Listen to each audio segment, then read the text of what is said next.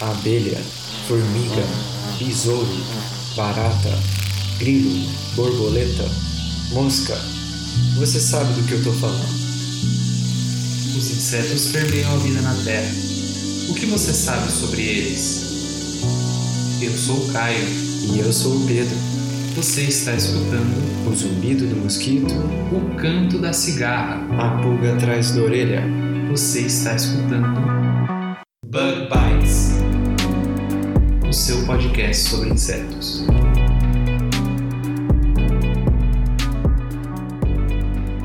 Estamos começando mais um Bug Bites. falando diretamente da toca do Besouro Studios. E hoje eu vou direto ao assunto, hein? Essa semana a gente tem mais um Pergunte ao Bug Bites. Explica aí pro nosso ouvinte, Pedro, como é que funciona o Pergunte ao Bug Bites. Então, o Pergunte ao Bug Bites, a gente começou há algumas semanas atrás, né? A gente pediu lá no Instagram que as pessoas enviassem pra gente perguntas. Também a gente pediu no Facebook. E essas perguntas que os ouvintes enviaram pra gente, a gente já respondeu metade delas no episódio anterior. E hoje é a parte 2. A gente responde a segunda metade das perguntas que recebemos. E se você perdeu a oportunidade de mandar a sua pergunta, não tem problema não, viu? Não se preocupa. Fiquem de olho nas nossas redes sociais, que logo logo a gente vai abrir espaço para formar o nosso próximo grupo de perguntas. As perguntas que os ouvintes enviaram para a gente nessa primeira experiência são muito legais e muito interessantes. Se você gostar desse episódio, a gente recomenda que você volte e escute o primeiro Pergunte ao Bug Bites, que teve a participação da Ávila do Mundo dos Insetos. É isso aí, ficou muito legal aquele episódio. A gente também aproveita, Caio, para agradecer hoje ao nosso novo padrinho na categoria Abelha Operária, o Gabriel de Moraes. Ele agora faz parte do nosso grupo secreto lá no, no Facebook. A gente agradece muito ao Gabriel e todos os padrinhos e madrinhas né, que ajudam ao nosso projeto continuar. Se você quiser saber como você pode ajudar o Bug Bites, procure o link do padrinho e dos produtos Bug Bites na descrição deste episódio. É isso aí. E outra coisa que acabou de acontecer essa semana também e que a gente aqui do Bug Bites está muito feliz foi que o Bug Bites agora também tá no Spotify.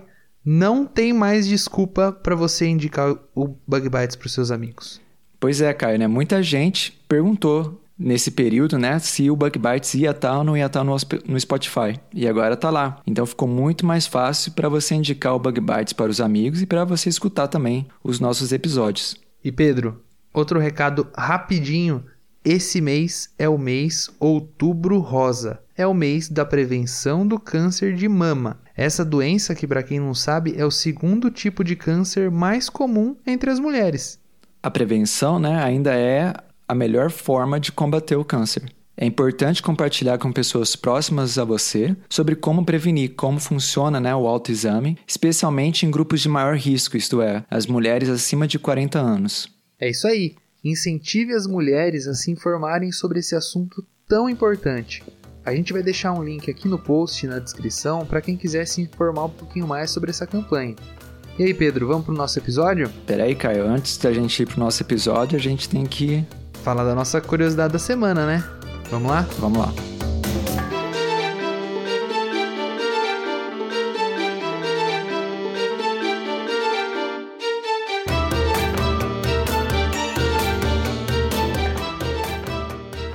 É, Pedro, nesse final de semana, se você está escutando Bug Bites em dia, a gente tem eleições.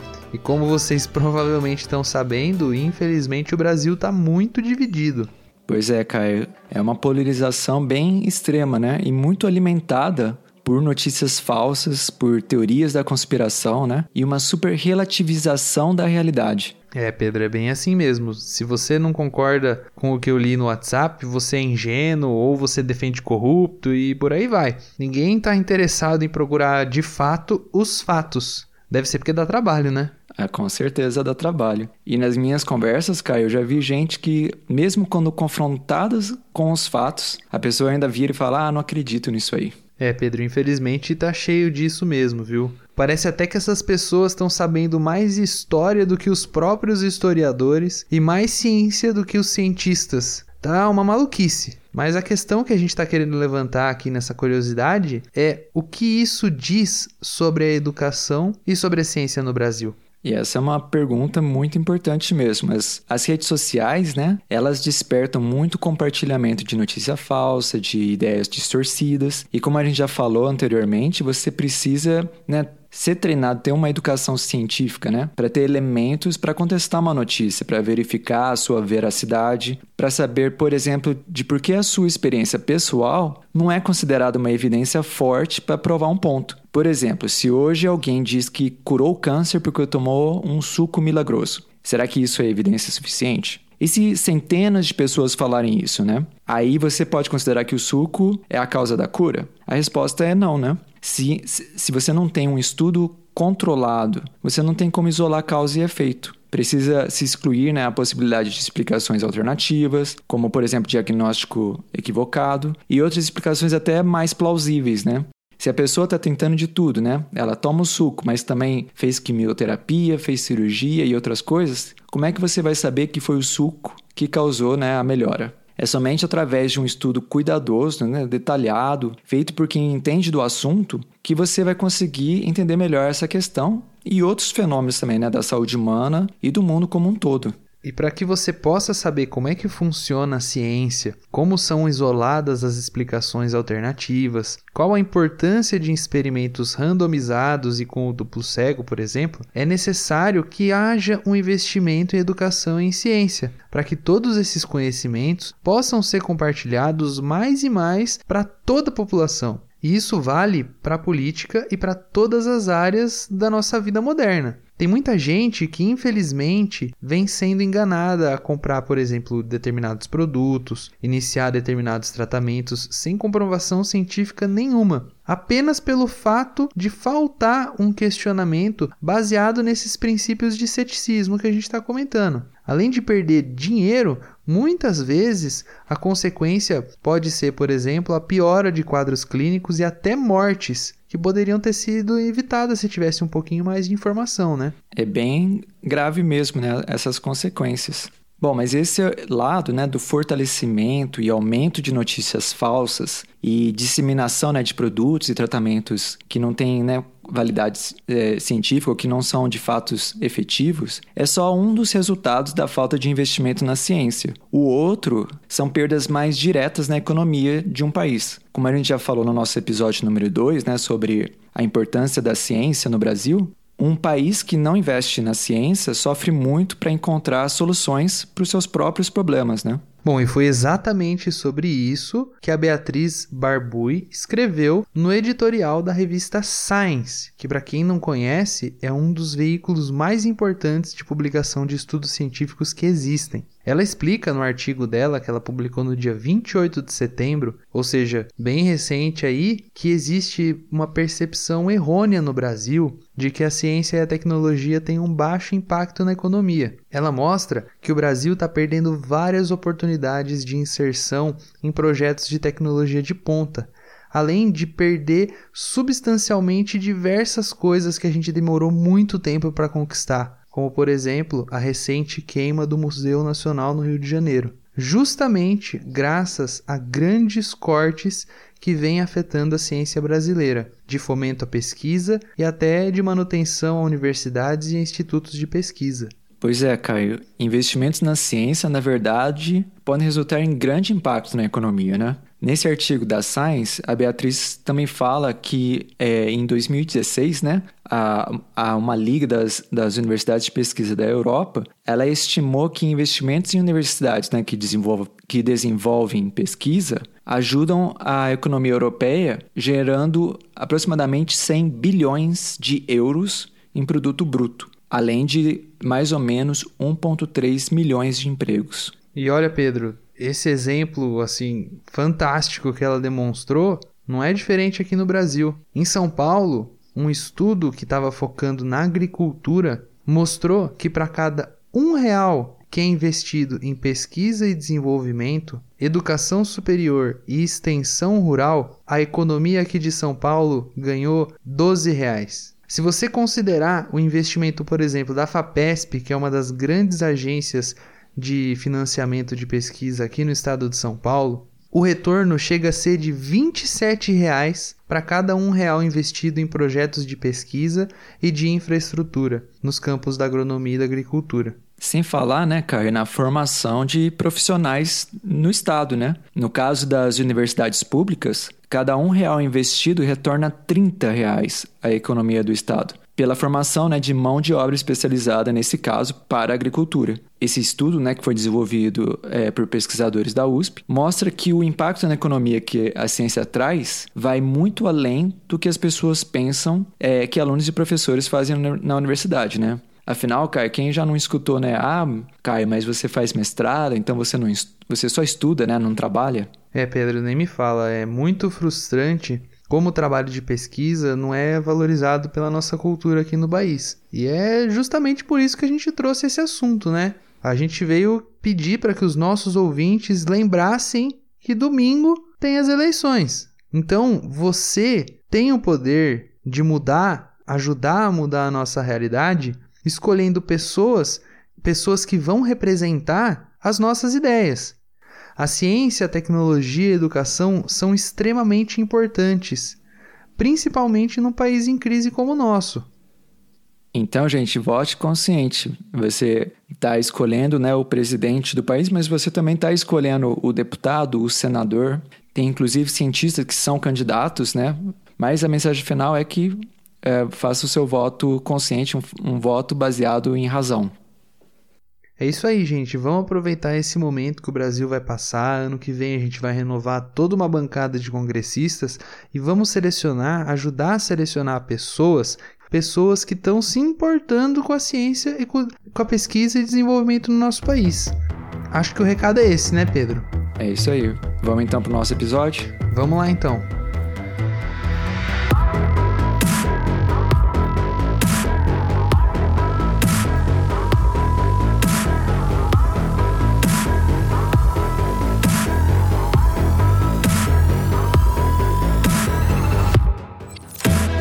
Pedro, a gente selecionou então, né, algumas, algumas outras perguntas que o pessoal enviou pra gente e a gente vai abrir com uma pergunta que o Jordani Cabral Dantas fez pra gente lá no Facebook. Ele perguntou assim: Como é que eu me livro dos cupins dentro de casa? Eles estão acabando com os móveis. E aí, Pedro?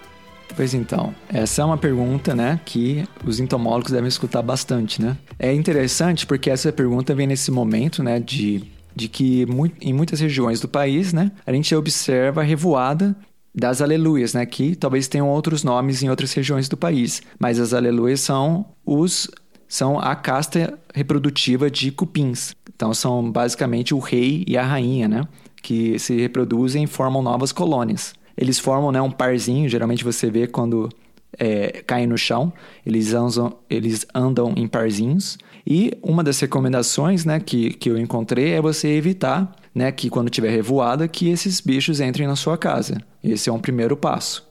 Bom, Pedro, e é sempre muito complicado a gente, a gente, a gente controlar esse inseto, né? Como eles são muitos indivíduos, as colônias são geralmente muito grandes, o que acontece na maioria das vezes é que você acaba controlando alguns indivíduos e não matando a rainha ou matando a colônia inteira, né? Sim, até para o pessoal que é especializado né, em controlar cupim, pode encontrar dificuldades. E como a gente aqui não vai né, recomendar né, o ouvinte a utilizar o produto químico A ou B, a gente sempre é, favorece que você procure um profissional especializado em controle de pragas urbanas. Existem né, diversos, diversas opções no mercado. Você também pode se orientar por referências, né, qual que é o mais bem avaliado. É isso aí, Pedro. Hoje em dia é muito fácil você encontrar alguém que é muito bem avaliado e que faz um serviço bom, principalmente com a internet, né? E vale a gente lembrar que, como sempre, a prevenção é sempre a melhor solução. Eu encontrei, Pedro, algumas recomendações que eu acredito que elas são muito válidas. Então, por exemplo, para você não ter problema com cupins, é legal você dar preferência para móveis que sejam feitos de madeiras nobres. E ó, sempre de origem certificada e regulamentada. Tem muita madeira de, que é nobre, mas a origem dela não é regulamentada. E aí você vai estar tá cometendo um crime ambiental. Outra recomendação é que você utilize na sua casa sempre móveis que a madeira sofreu tratamento, tanto tratamento químico como tratamento físico. E existem diversos materiais de diversas qualidades no mercado. Os tratamentos eles vão durar aí mais ou menos 6 ou 7 anos e vale mais uma vez consultar um especialista para que ele veja se, se, se o seu móvel foi tratado, se ele precisa de tratamento, coisa e tal. E outra dica que é bem legal é você evitar trazer móveis usados que tenham origem duvidosa ou que não foram tratados ou cuidados para dentro da sua casa. Quando você faz isso, você pode trazer um novo ninho para dentro da sua casa, que pode acabar infestando os seus móveis que não estavam infestados. Outra dica é fazer uma checagemzinha a cada seis ou oito meses, para você ter uma ideia, né, se você tem uma infestação recente ou não. É isso aí, cara. Então agora a gente vai para nossa próxima pergunta. A pergunta que a gente recebeu lá no Instagram. O usuário chama-se Insetos Caissara e ele pergunta o seguinte: sobre o Tenebro Molitor, que é o besouro da farinha, né? Há alguma relação entre a temperatura de incubação dos ovos e a propor proporção entre macho e fêmea nascidos? Olha, essa pergunta ela é muito interessante e muito válida, porque de fato existem alguns organismos em que a temperatura de incubação dos ovos pode determinar o sexo. A temperatura de incubação dos ovos vai determinar o sexo, por exemplo, em algumas tartarugas e em todas as espécies de crocodilianos. Mas no caso de insetos, geralmente o sexo é determinado pela combinação de cromossomos, alguns sistemas que vão ser mais ou menos como, os no, como o nosso sistema, o sistema dos seres humanos, mas alguns outros que vão ser bem diferentes. Só que na realidade essa pergunta do pessoal do Insetos Caissara fez o Pedro encontrar uma informação muito legal. Conta essa informação aí, Pedro. Pois é, Caio, eu estava lendo, né, e aí descobri o seguinte, que a descoberta, né, do sistema de determinação de sexo, né, que nos seres humanos é XY, né, então uma combinação de cromossomos sexuais, foi descoberta por uma cientista americana em 1905. E em 1900, né, ainda estava sendo redescobertos, estavam sendo redescobertos os trabalhos do, do Mendel, né, com as ervilhas e tal. Mas a, a Nettie Stevens tinha uma grande curiosidade de descobrir se o sexo era uma informação passada de maneira hereditária. E adivinha só, ela estava estudando o Tenebre molitor, né? O bicho da farinha, que a gente conversou aí. E ela notou que ele tinha 20 cromossomos, tanto em machos como em fêmeas, mas em fêmeas, a Net notou que o vigésimo cromossomo, né? Ou melhor, o parzinho, tinha um tamanho constante. Oi, pessoal, aqui é o Pedro do futuro. Eu voltei aqui para editar essa parte do, do episódio. É, eu falei uma coisa errada, aqui nessa parte, o, a descoberta que a gente está conversando é que nos machos, é, esse vigésimo cromossomo, né, esse parzinho, o, o que foi descoberto é que um deles foi observado que era menor. Agora, vamos voltar então para o episódio. E ela estava descobrindo aí o sistema XY de determinação sexual, como acontece né, nos seres humanos. Ela também observou, né, ela fez uma predição, né, que talvez o cromossomo, o vigésimo cromossomo que é menorzinho, é carregado por espermatozoides. Ela foi lá, verificou e acertou que os espermatozoides carregavam a versão menor do, do vigésimo cromossomo e os óvulos não. Mas, apesar de ser uma descoberta muito legal e muito interessante, infelizmente, assim como acontece com muitas mulheres cientistas, né? A NET ela não recebeu e, e ainda não recebe, né? O devido crédito pela sua descoberta sendo que o supervisor dela geralmente é quem está associado a essa informação. Tem um artigo bem legal né, que a gente vai deixar aí no, na publicação, né, na descrição desse artigo, desse episódio, para quem quiser conferir mais sobre essa história. Olha só que legal, cara. Eu não sabia dessa história, não. Eu acho que provavelmente poucas pessoas sabem dessa história. Parabéns pra Net, Net. Fica aqui a nossa homenagem para você, então, que infelizmente ninguém dá o devido crédito, né? Isso é bem comum mesmo, infelizmente, né? Muito massa, eu não sabia dessa história e mais uma vez a gente mostrando como os insetos eles estão presentes assim em coisas que a gente aprende na biologia, que a gente vê e a gente nem sabia que eles tinham sido usados como modelo mais uma vez, né? Muito legal, a gente recomenda que vocês leiam esse esse artigo super legal da Net Stevens. Mas Pedro, vamos lá para nossa próxima pergunta. E quem enviou essa pergunta foi a Mi Franzon, ela enviou lá no Instagram e ela mandou assim: Oi, eu vi uma borboleta amarela sobrevoando o corpo de outra borboleta morta. Ela pousou em cima, juntou a morta com as, per... com as perninhas e voou para a copa de uma árvore. Fiquei doida, estática. Por que ela teve esse comportamento? É muito interessante né, essa observação, assim como toda vez que você para para observar o comportamento animal, você acaba descobrindo coisas muito interessantes. É difícil né, de dizer o que, que aconteceu exatamente nesse caso, porque o comportamento de animais é, em sua maioria, pouco estudado.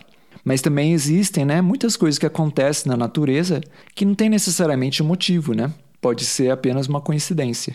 Bom, uma das hipóteses que a gente pode levantar é que ela provavelmente estava se alimentando porque existem muitas borboletas que são atraídas por, por exemplo, corpos em decomposição.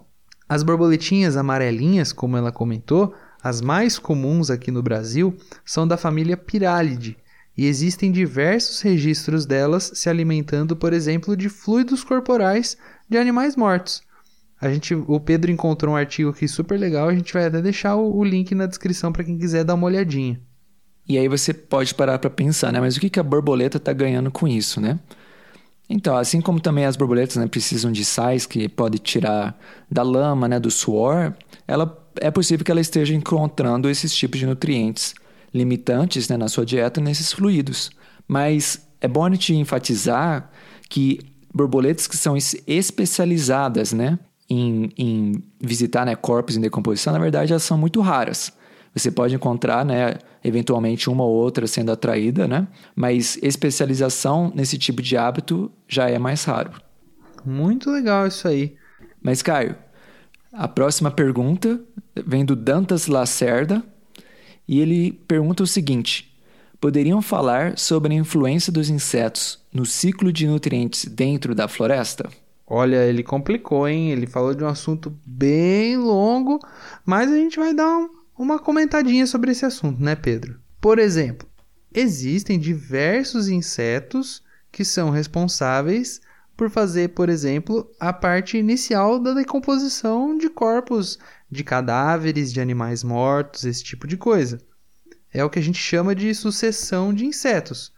Então, por exemplo, as formigas são geralmente algumas das primeiras a chegar, junto com as moscas e por aí vai.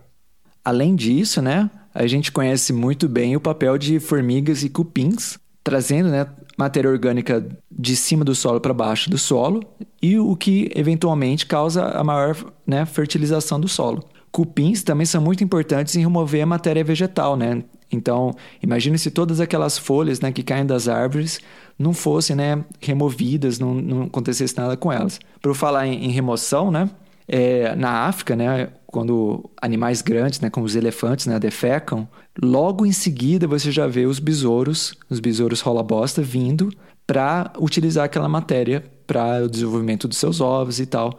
Também, novamente, né, participando aí do ciclo de nutrientes nesse ecossistema. Em geral, né, a gente, como o Caio falou, é um assunto muito longo, mas em geral, insetos, né, por sua abundância, por sua variedade de nichos, são centrais na ciclagem de nutrientes. É isso aí. E Pedro, eu aprendi, eu como eu fiz agronomia, né, eu fiz uma disciplina que era de plantas forrageiras e pastagens, que a gente aprende a preparar a pastagem, a para preparar a forragem para bovinos, esse tipo de coisa, né?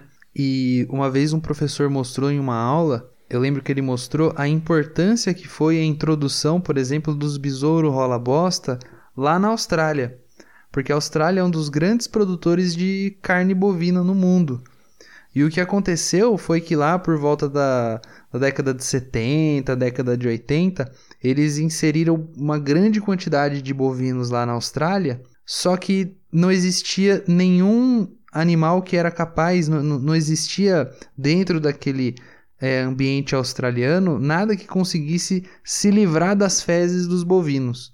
Então, assim, eu vou, eu vou tentar encontrar a foto pra gente postar no Instagram, mas eu lembro que ele mostrou uma foto de um campo, assim, que você conseguia ver uma imensidão só de fezes de vaca, cara. Porque o que acontecia é que não existia nenhum organismo que era capaz de ciclar todas aquelas fezes do, do, dos bovinos. E eles estavam causando um problema ambiental na Austrália.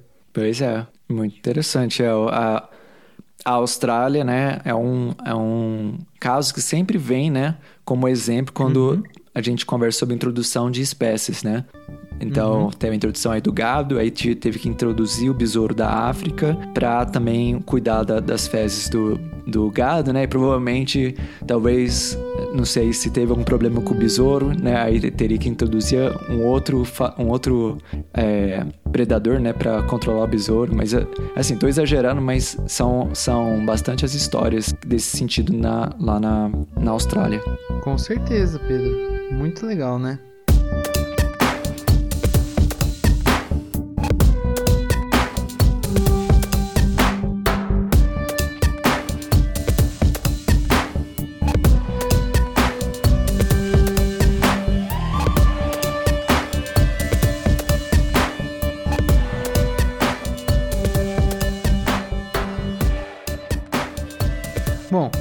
Também mandou uma pergunta pra gente foi o Carlos Atila 15, ele também mandou lá no Instagram, e ele pediu pra gente explicar o ciclo de vida de mosquitos e moscas.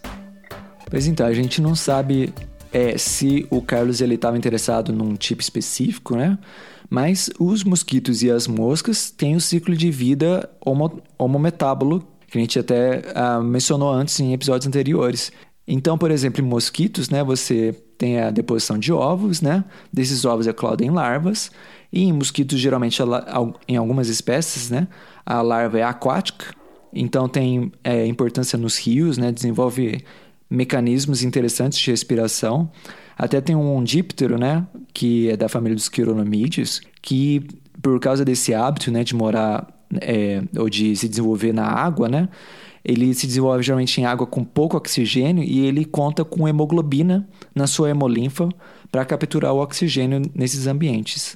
Bom, já no caso das moscas, a gente tem diversos casos de moscas, né? Mas a gente decidiu falar aqui sobre, por exemplo, as moscas das frutas, que têm uma importância econômica muito grande aqui no Brasil. Elas são pragas muito importantes e são muito importantes também internacionalmente. Porque existem diversos países que não aceitam frutas que estão é, infestadas por essa larva, né? Que entra dentro das frutas e se alimenta das frutas, deixando a fruta podre por dentro, né?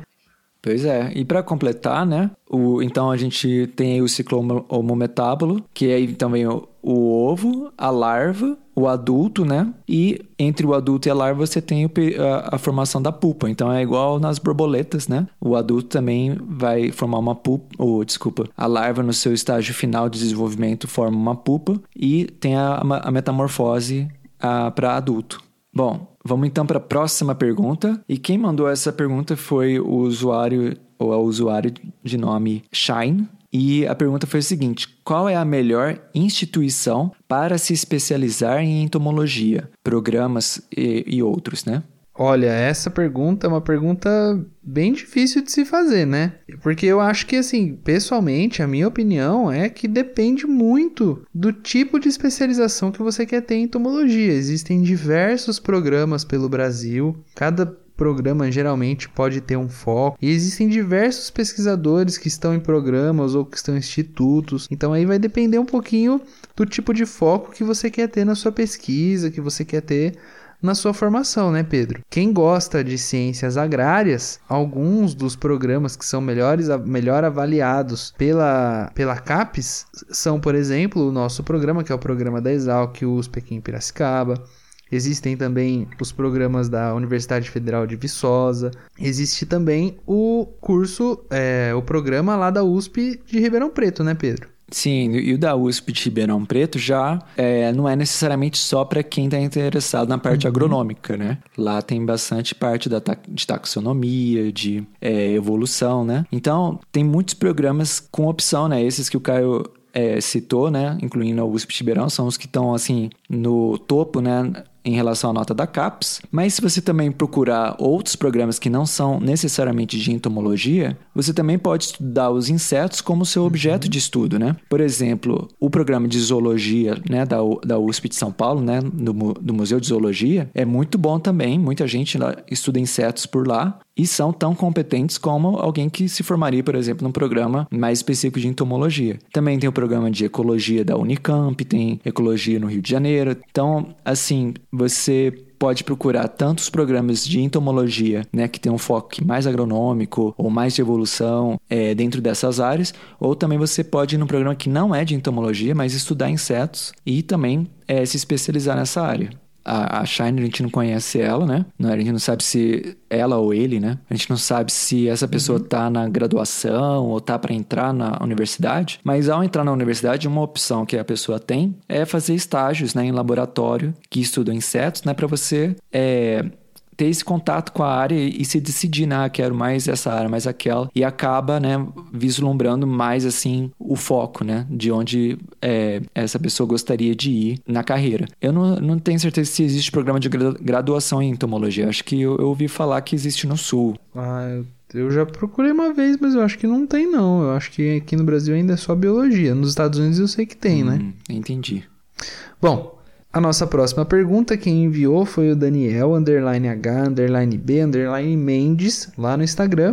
E ele perguntou: Como a gente pode saber se nós estamos diante de uma espécie totalmente nova e até então desconhecida? Existe algum pro procedimento? Com certeza tem um procedimento e é uma das bases né, da história natural, né, que vai lá atrás, né, quando o Linneu estava definindo né, o, conceito de, de espécie, né, começou a criar um sistema né, binomial para nomear as espécies. E até antes disso, né, até os índios também, né, tem o seu sistema, né? Mas focando mais, né, como que os taxonomistas fazem, como que os sistematas fazem, historicamente é através da morfologia, né? Você compara o espécime que você encontrou com um espécime de referência, que são os holótipos, que o Caio inclusive comentou no nosso episódio anterior sobre o Museu de Entomologia, né, da Exalc. E esses holótipos são é, representantes de quando a espécie foi descrita. E você pode é, usar né, divers, diversas métricas, né, diversos aspectos de morfologia para comparar se aquela espécie que você tem em suas mãos é diferente ou igual ao, ao espécime de referência, que é o chamado holótipo. E isso lembra a gente né, da tragédia do Museu Nacional, né, onde se perderam vários e vários e vários espécimes, incluindo holótipos, né, de, de muitas espécies que foram descritas não só de insetos, né, mas de outros organismos também. A comparação do, do dos espécimes, né, esses estudos minuciosos de morfologia, são muito importantes, mas hoje a gente também conta com a biologia molecular, que aí você vai lá no DNA para procurar essas diferenças. E para isso você pode usar né, os chamados marcadores moleculares, né, que são genes ou regiões gênicas, né, que apresentam uma taxa de diferenciação que você pode acompanhar né, quando duas espécies é, são, são separadas né, por essas diferenças. Então, esses, esses trabalhos auxiliam né, na identificação de uma espécie nova à ciência. Bom, mas o conceito de espécie é muito complicado. As hipóteses de isolamento reprodutivo são diversas vezes assumidas, mas não verificadas em campo realmente. Às vezes a gente só conhece, por exemplo, o macho de uma espécie, e a fêmea depois acaba recebendo um novo nome, como se fosse uma espécie diferente. Por isso que o trabalho do taxonomista é extremamente importante. A revisão desses grupos taxonômicos são fundamentais para a gente sempre poder adicionar novas descobertas e reverter possíveis erros de classificação, o que também pode acabar gerando espécies novas, mas algumas vezes a gente pode concluir, por exemplo, que as espécies que se pensava serem diferentes eram na realidade a mesma espécie. A sistemática e a taxonomia é muito interessante e forma a base do conhecimento da árvore da vida, por exemplo. E só voltando né, na questão da importância da, das coleções né, de entomologia, que a gente falou bastante no episódio é, sobre o Museu de, de Entomologia da Exalc, né? A gente achou que uma notícia até recente, né, que fala de pesquisadores na Rutgers University, na Nova Jersey, em que estudantes, né, que estão fazendo doutorado com especialização em entomologia, né? Eles estavam ali perto de descrever é, uma nova espécie de é, cupim, né? E esse cupim tem algumas características morfológicas muito interessantes, né? Só que eles precisavam de é, é, espécies, né, holótipos, é, espécies de referência que estavam depositados no Museu Nacional do Rio de Janeiro. E esse material se perdeu. Então agora eles não, não têm mais né, essa possibilidade de comparar o, o que eles encontraram com o original, né, com aquele é, espécime de referência. Mas felizmente existe a descrição né, escrita né, da publicação de quando esses espécimes foram descritos, que não é a mesma coisa, mas pelo menos não é um, um, trabalho totalmente perdido. Mas isso representa como que pode atrasar a ciência, né, quando você perde esse tipo de material. É muito triste esse caso mesmo, né? Mais uma vez a gente vendo como a gente perdeu umas coisas muito legais, né?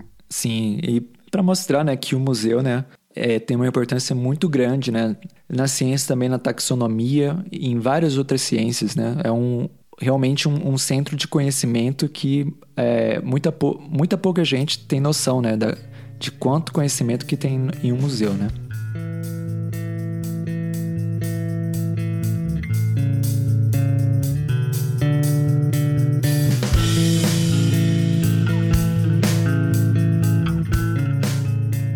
Vamos aqui para a nossa próxima pergunta, que foi mandada pelo usuário Laís Barri, provavelmente uma menina, e ela pergunta o seguinte: é, na verdade, ela faz uma solicitação. Ela solicita um episódio sobre as famosas drosófilas. Então, a gente não vai né, fazer um episódio hoje sobre as, as drosófilas, mas com certeza está aqui na nossa lista né, de episódios futuros, junto com o episódio sobre entomologia forense e entomofagia.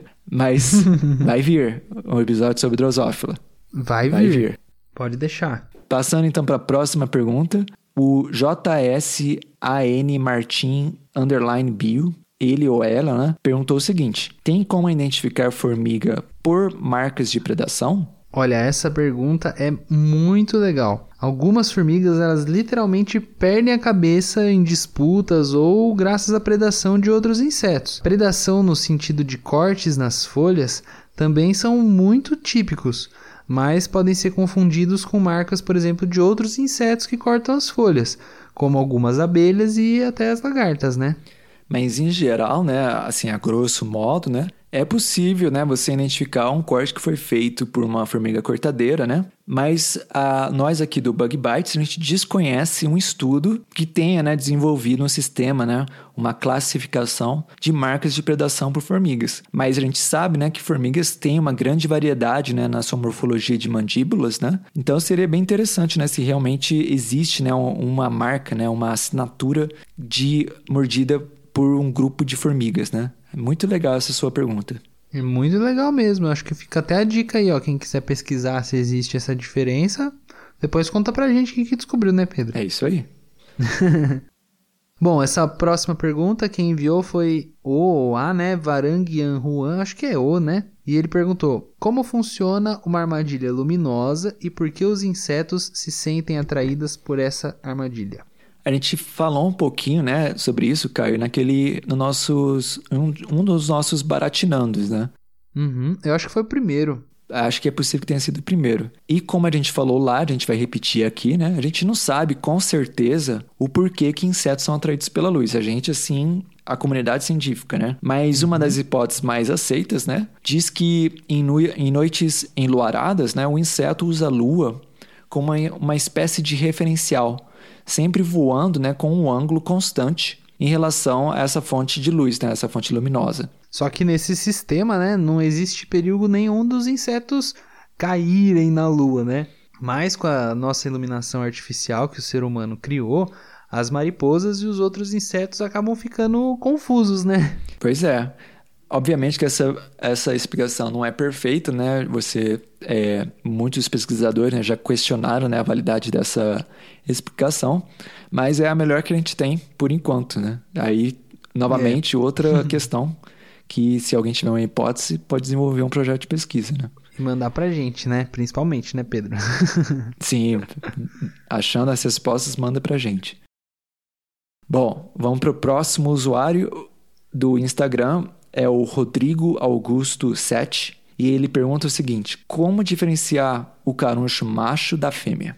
Bom, existem diversos tipos de carunchos, né? Um dos mais comuns, que é o que a gente vai falar aqui, é o caruncho do feijão, os abrotes subfaciatos. Bom, no caso desse carunchinho, ele é muito pequeno e ele pode medir, só para vocês terem uma ideia, de 1,8 milímetros a 2,5 milímetros de comprimento. E é legal que existe sim uma diferença entre o macho e a fêmea. A fêmea, geralmente, ela é maior do que o macho e ela tem quatro manchinhas brancas no pronoto, que dão um contraste com a cor escura desse carunchinho. O pronoto né, é uma placa que cobre o primeiro segmento do tórax dos insetos. Então, se você encontrou um caruncho e tem quatro manchinhas brancas nesse, nessa placa, né, no pronoto, é provavelmente ou, ou é com certeza uma fêmea. A gente vai postar uma imagem né, no Instagram e deixar o link no post para vocês conferirem. Isso aí.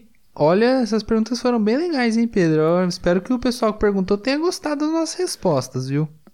Ah, sim. A gente admite, né, que a gente aprendeu muito também. Com certeza, Pedro. A gente aprendeu bastante mesmo. Eu achei, a gente achou umas coisas aqui bem legais e bem interessantes. Muito bom. Muito obrigado, pessoal, se vocês enviaram a pergunta. Tô todo mundo que enviou perguntas aí pra gente. É isso aí. Então, se você ficou grilado com alguma coisa, ficou com a pulga atrás da orelha, ficou com aquela pergunta formigando, você vai ter sua oportunidade também de fazer a pergunta pra gente. Fica aí de olho nas nossas redes sociais. Isso aí, fica de olho que quem sabe qualquer hora a gente não tá pedindo novas perguntas aí, né, Pedro? É isso aí. Mas por hoje a gente vai ficando por aqui. Isso aí. Corre lá então para conferir, se você ainda não conferiu, o Bug Bites no Spotify e recomenda para seus amigos. Isso aí. Agora não tem mais desculpa, hein, pessoal, para vocês não recomendarem, hein? Facinho, gratuito lá no Spotify, não precisa ser nem o Spotify Premium para poder sair escutando, hein? A gente vai ficando por aqui, né, Pedro? É isso aí. Um abração então, até semana que vem. Falou, pessoal, até semana que vem. Tchau.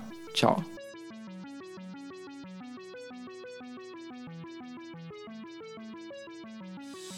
O Bug Bites é um projeto de divulgação científica relacionado aos insetos e à entomologia. Nosso conteúdo é produzido por especialistas da área e de acesso gratuito nas mais diferentes plataformas.